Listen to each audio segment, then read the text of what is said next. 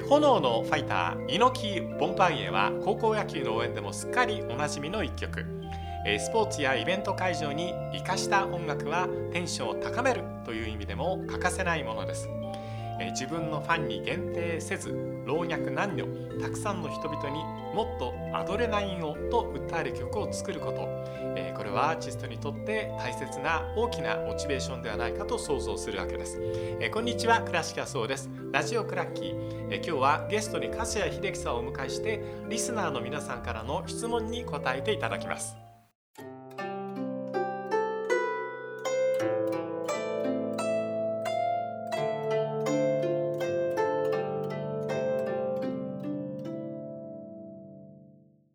加瀬秀樹さんです。よろしくお願いします。はい、こちらこそよろしくお願いします。えー、心よく質問に答えてくれるよというメールありがとうございました。こちらこそ、まあいろんな機会を設けていただいてありがとうございます。いえいえ、早速じゃあ質問から、はい、はい、えー、ジャンフランコさんからいただきました。はい、えー、今だからこの成績のこの時期だから思い出されてしょうがない90年代のフットボーラーというのは誰ですか？ユナイテッドでもいいですしそれ以外でもいいです90年代の粕谷さんって何されてました？90年代の時はあのサッカーダイジェストの副編からワールドサッカーダイジェストの編集長になって、えー、それからあの会社のえー、編集局次長になりました。ああ、はい、それが90年代の、はい、90年です。はい、粕谷さん。はい。はい、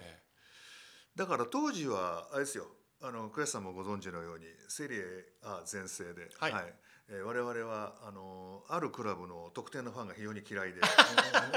そそれで一番初めに会いとした時に意気投合したんですよね。そそのだからファーストヤさんとのファーストインプレッションってめちゃくちゃ良くてこんなに初めから仲良くしてもらった解説者の人って多分粕谷さんだけだろうと思いますけど。うんだからただそれでもやっぱセリエ全盛って分かってるし、はい、だからセリエでやっぱりネスタとか、うん、マルディーニとかっていうのは僕の中では相変わらず世界最高ランクのディフェンダーなんですけど、うん、うん、印象に残ってるっていうと皆さんご存知かな？サウサンプトンのですね。いやサウサンプトン90年代の？うわ誰だろう？マシュー・ルティシェという選手がいたんですが。すいません知らないや。あの180 56あったかな、はい、大柄の攻撃的なディフェンダーなんですよ、はい、ただ当時のイングランドのあのなんて選手によくあった、うん、より強くより速くより高くみたいなんじゃなくて、うん、すごく柔軟で、はい、ファーストコントロールが足元にピタッと収まってで両足蹴れたんです、はいはい、で、えー、短いの長いのそれからミドルレンジのファスパスとか、それがすごく綺麗で。えーあのなんで代表に選ばないのかあとは代表のセレクションってまあ30名ぐらい最初選ぶじゃないですか。そ、ね,、こにも入ってこないのでだから当時のイングランドの監督が、えーと、テリー・ベナブルズとか、うんうん、あとグレン・ホドルだったのかな、だからまあねあの日本人のくせにってのは変ですけど見る目のね監督だなと思って その頃から変わらないんですね。それで ワールドサッカーダイジェストの編集になった編集長になった時に、ええ、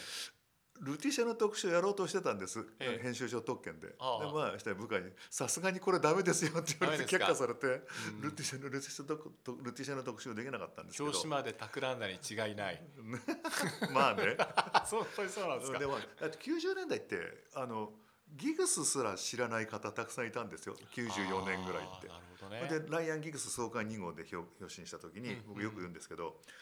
誰ですかギグスっていうのを何通かいただいたので本当に？そのぐらいかと思って、日本のサッカーファンでいうともともと日本サッカーリーグってありましたけども、はい、J リーグが誕生したのが93年ですよね。でその前後から衛星放送も立ち上がってきて、はい、世界のサッカーをみんなが今ぐらいのレベルで見始めたってのは90年代が始まりだと思うんですよね。ねどうしてもリーガでしょやっぱり、うん、それあリーガじゃセリエでしょ、はい、2番手がリーガぐらいでしょ。それで多分3番手ブンデスとかでまだプレミアがそんなにあの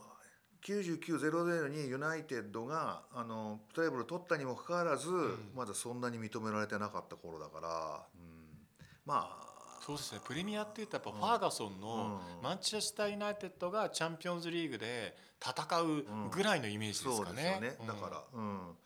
まだですから90年代っていうと、うん、プレミアを特集するっていうのはなかなか難しい時代でしたけどね。だから当然ルティシェなんかねってなりますけどね。ですね、はい、なるでもその名前が示すようにおそらくフランス系だと思うんですけど、はい、はい、あの今もねそういうのタイプいないですよまだ、うん、イングランド人ってあれだけ柔らかくてっていうか、うん、でなおかつ、うん、PK がもううまくて、まあ、セットプレーとうまかったんですけど、はい、PK 確か49回蹴って1回しか失敗してないんですよ。えー、50回から48回まだそのぐらいなんですけど、はい、そのぐらいの名手でありますし、うん、えっとベナブルズの時じゃないな。ホドルの時にイングランド代表の B チームだっていう設定だったのかな。あってそれでまあ先行試合みたいなのがあって、はいはい、で、えハットトリックして、うん、なおかつクロスバーかなポストかな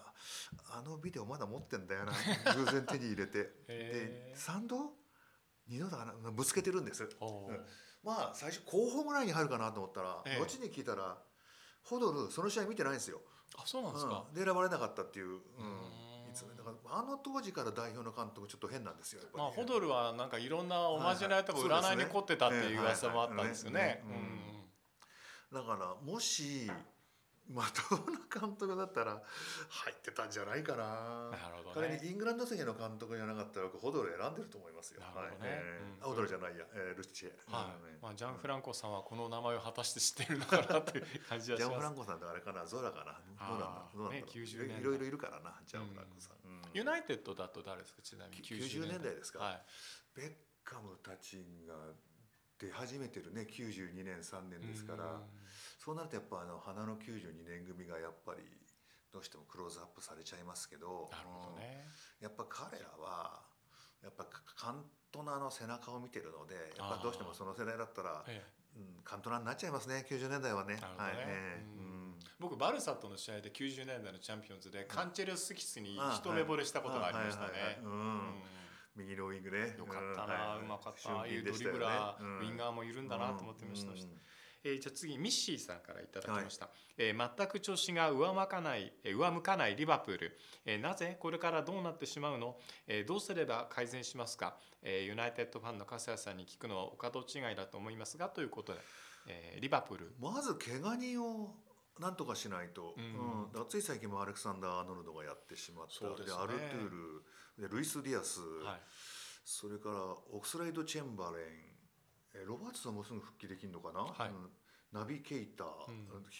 要するにクラップ監督が計算してるはずの選手たちがやっぱり次から次へとやっぱり負傷者リストに名前を書き込まざるを得なくなって、うん、えー、なおかつフ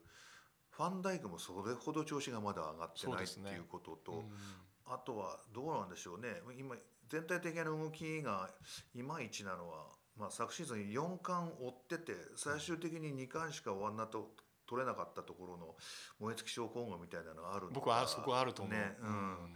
あとはいろんなチームが研究してきてるので、っていうのがあるのでだから、うん、上向くにはその辺を、まあ、ワールドカップの休みを生かしてクロップがどういう新しいプランを編み出すのかもうハイラインやめるとかもね、一つのあのプランだと思いますしでまあ、1月に移籍市場あるのでこの夏それほど使ってないですからおそらく今今年度の予算というのはまだあるはずなので、そこでどうでしょうね。あのハードワーカーではなくてチアゴタイプをもう一人取れ取るようなことができれば、そこにまあ、うん、活路を見出すっていうのもあるし、うん、あるいはもう考え全部考えを変えて。はいセットし直し、うん、もう全体的に年齢が上がってるから、もう何年か先を見据えてまずクロップで基礎を作り、まあジェラードはちょっとなくなったので、違う監督を入れるとか、うん。ね、まあ、その辺の考え方だと思いますけど、はい。えっと、主なじゃ原因というのは負傷者の多さによるもの、うん、それから累積した疲労もあるんじゃないかということ。でそうなってくると、まあ、ワールドカップで何が起こってしまうかというのはこれリスクも高い時期ではあるんですけども、そこのところで立て直すということもできるかもしれないねというところですね。そう思います、はい。えーはい。うん、あの元々の戦力値は高いですから、はい、はい、そこであのワールドカップで違うメンタルに行くじゃないですかまた。で帰ってあの帰ってきた時に、うん、ワールドカップがいいリセットになるかもしれないですし、やっぱりロバーソンとかそれから、まあ、ルイス・デス怪我しちゃいましたけど、はい、えー、サラーとかあとマティプとかこの辺がワールドカップに出られないので、逆に彼らが休養できるっていうふうに、前向きに捉えることもできるのでね。はい、なるほど、うん、まあまだだからどうでしょうね。ここまでの戦績考えるとなかなかちょっと難しい部分はあるけど絶望するような数字でもない。だからその優勝はねシティがもうあの調子でいかれたらたまらないですけどやっぱど,、どっかで落ちてくるとは思いますから、はい、そうなればやっぱり上4つには入れると思うんですけどね。うんまあ、そこでどういうふうにファンを納得させるかとか、えクロップの継続性を見せるかというところを見ていけばいいということですね。毎試合毎シーズンいいのは無理よ。そうですよね、だからねやっぱこういつも思うんですけど、すごく競って競って、僅差で勝てなかった次のシーズンって本当に難しい。まして休みがほとんどなく新しいシーズン入ってるじゃないですか。そうなんですよね。はい、うん、だからワールドカップまであるというね。まあフィーファーバイルスじゃないですけどなんかちょっと蝕まれてる感じもあるしリバプールの場合は。フィーファーの試合じゃなくてもねね。あることによって、コンディションが仕上がらずにリーグ戦に入ってるっていうのもあるから、はい。うん、ちょっとそこはあのリバプールファンのお気持ち分かるんです。ちょっと押し込み方が激しいからチームとしてね、でもやっぱここはクロップを信じて、うん、長いか長い時間年月かけて作ってくれた監督ですから、はい、たかだか34か月調子が悪いからといってなんでクロップはそれは違うと思います。なるほどね、はい、えー、ミッシーさんでした。続いてたけしさんから、はい。えー、粕谷さんがプロレス記者だった頃のお話ちょっと伺いたいです、はいはいはい、えー、先日お亡くなりになったアントニオ猪木さんとの思い出話を聞きたいんですがということで。えー、っと J スポーツの連載コラムでも触れたんですけど、はい、初めての出会いはですね、ええ、1982年の1月8日です。えっ、ー、と後楽園ホール。用を足してたら猪木さんが入ってあ、はいはい、えっと別れてないのこれ思って。あのえーと、報道関係とプロレスラーとと別れてないんだってびっくりしちゃって。臭い中。臭い中で、慌てて挨拶に行ってすぐ行ったのか何分後に行ったのまで分かんないですけど、はいはい、でその時に挨拶に行ったら、うん「さっきトイレで会った人だろ。よろしく」って言われて「あれ？猪木さんって気難しいって聞いてたのに普通じゃん」と思って、うんうんうん、でその時猪木さん藤波さんと初代タイガーマスクと組んでブッチャーダイナマイトキッドもう一人誰だっけ？原稿書いてあるの忘れちゃったベビーフェイスっていう選手がいて。ベビーフェイス知らないな。後楽園ホールで6人タッグマッチだったんですよ、はい。ジュニアヘビーの選手と混合して作ってですね。そうですね。はいはい、えー、その試合で。それであのー、他のメディアの人たちが結構こうプロレスに直結した質問が多かったんですって。だから僕はそのことを聞くよりだからコンディションの維持とか食事の量とかそういうのを考えたら他のメディアと全然違うこと聞くんだな面白いなって言われてなんかそれでちょっと覚えてもらったのがあったんですけどあとはだからあの選手が大量に離脱した時に箱根で合宿があって、たまたま猪木さん隣になったんですよ。それであのもう先に天に召されちゃったんですけど橋本真也さんがまだデビュー間もないデビューしてない頃かなだったと思うんですけど一発芸をやった時に俺の方のそばに内緒で、あいつさレスリングもしょっぱいけどこういうのもしょっぱいなって言ったの覚えてますけど。すげえ覚えてますけど。はい、あとは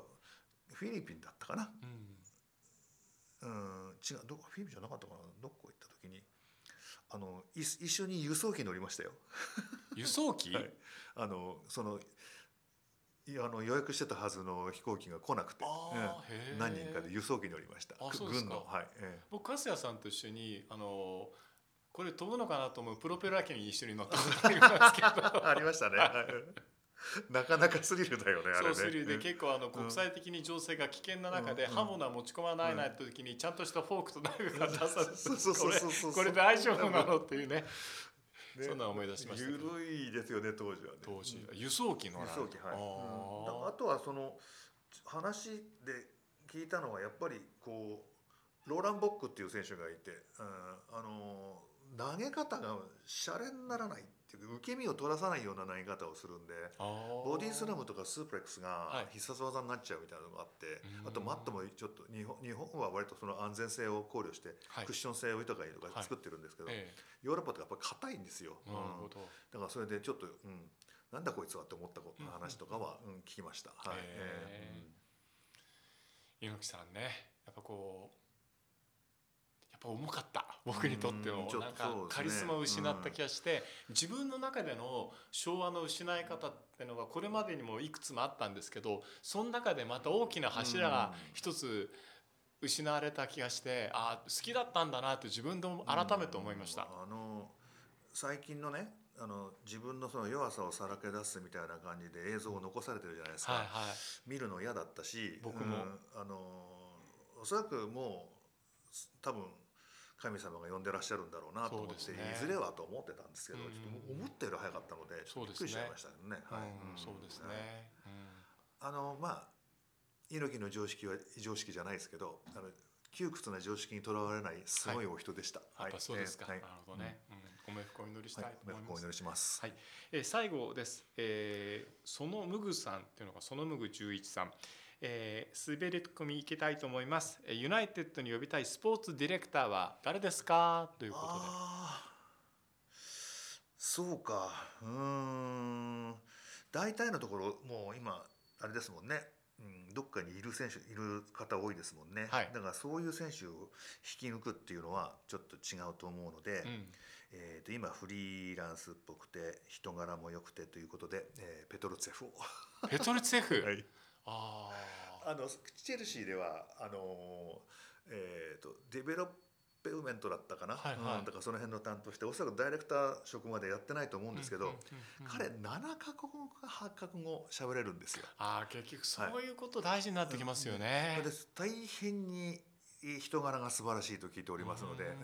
まあチェルシーに残らなかったので、はい、うん、だったら、うん、ゼフいいと思いますけど。はい、なるほどね。うん。えー、そうかそういうのってあります、そういう選び方ってありますもんね。キャリック悪くないと思ってたんです、はい、ただキャリックどうやらもうどうやらミドルズブラの監督になりそうなので。あそうですか、はい、うん。あのバイエルミュンヘ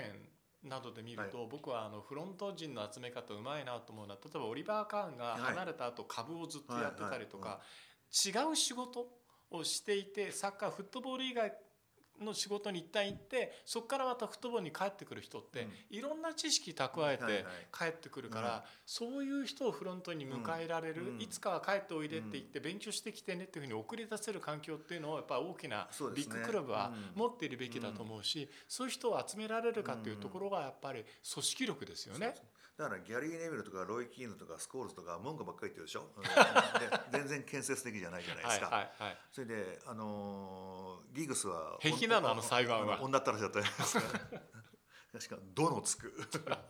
だからそういう人たち呼んできたっておそらくチームのために何もしてくれないと思うので、はい、だったら政府とかいいと思いますけどね。うんはい、なるほどね、はい。わかりました。ということでえ今日はえリスナーの皆さんからの質問に、えー、粕谷さんにズバッと答えていただきました、うん、ゲスト粕谷秀樹さんでした。どうもありがとうございました。ありがとうございます